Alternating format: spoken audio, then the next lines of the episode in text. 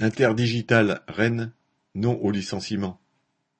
À Interdigital, société spécialisée dans le commerce des brevets, la mobilisation a repris à Rennes depuis début septembre contre le plan de licenciement annoncé en juin.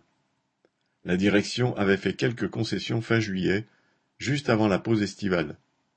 Les salariés en lutte ont considéré ces concessions comme le résultat de leur mobilisation.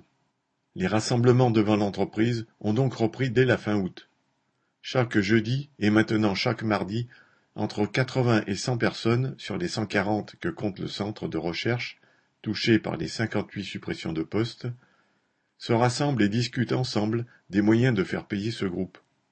Celui-ci proclame son excellente santé financière et affirme que cette restructuration n'est pas liée à un problème de rentabilité, mais à un recentrage stratégique entre guillemets. Les mardis et jeudis ont été choisis car ce sont ces jours où les délégations du personnel rencontrent les directrices chargées de la mise en œuvre du plan. Ces rassemblements sont aussi l'occasion de mettre au point des actions vers l'extérieur de l'entreprise afin de faire connaître à l'opinion publique le scandale que constitue le comportement du groupe interdigital. Ainsi, vendredi 10 septembre, une trentaine de salariés se sont déplacés à Paris le matin pour aller manifester devant les locaux d'Interdigital et ici les Moulineaux l'après-midi devant le ministère de l'Enseignement supérieur et de la Recherche, qui alloue le crédit d'impôt recherche. Il s'agissait de dénoncer le fait qu'Interdigital touche 11 millions d'euros de ce crédit par an, alors qu'il licencie près de la moitié de son effectif de chercheurs en France.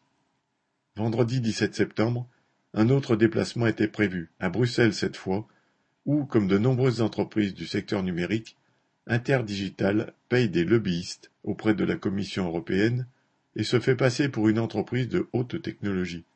Les salariés mobilisés entendent faire savoir qu'Interdigital est en réalité bien plus spécialisé dans la haute spéculation sur le commerce des brevets.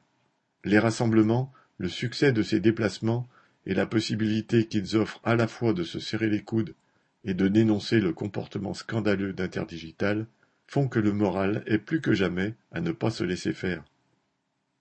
Correspondant Hello.